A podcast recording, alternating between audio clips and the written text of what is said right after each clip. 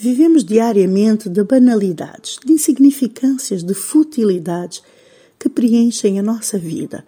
A preocupação com a casa, as roupas, o cabelo, o peso, as compras, o trabalho, o pagamento de contas, com levar e trazer os filhos da escola, do futebol e da ginástica, as visitas aos familiares, ao ginásio, ao fisioterapeuta, rotinas que preenchem a nossa existência, dominam os nossos pensamentos entre as quais existimos e pensamos o mundo. As rotinas que limitam a nossa percepção do mundo e acabam por limitar a nossa vida também. Estamos sempre à espera que algo nos aconteça, que alguém nos descubra, que a vida mude, que façamos por fim aquelas férias maravilhosas ou que possamos atingir o peso ideal, a quantidade de dinheiro ideal na conta bancária, o trabalho ideal Tentamos sacudir o ordinário e achar o extra, o plus, o mega, mas não hoje. Na verdade, adoramos e veneramos o banal, o mundano, o pequeno, o conhecido. Dá-nos uma certa segurança, uma sensação de estabilidade e conforto e até de imortalidade, pois pensamos que sempre teremos a mesma rotina, que sempre estaremos cá, sempre teremos praticamente a mesma idade.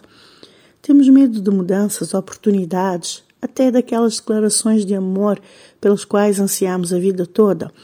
Temos medo de viver os sonhos, de sonhar os sonhos até. Nem nos atrevemos a pensar.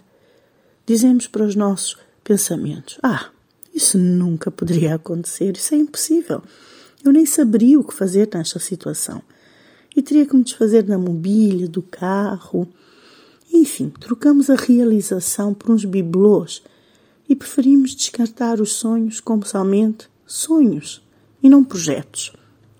Ora, a vida é dinâmica. É mais que ficar bem nas fotos, mais que vestir belas roupas para os outros verem somente no Natal e no Réveillon. E mostrar o que conseguimos alcançar. A vida é real, intensa, emocional e emocionante. Às vezes brutal. E quando nos lembra disso, é quase sempre sem aviso que pensamos ser rocha firme se transforma em areia movediça.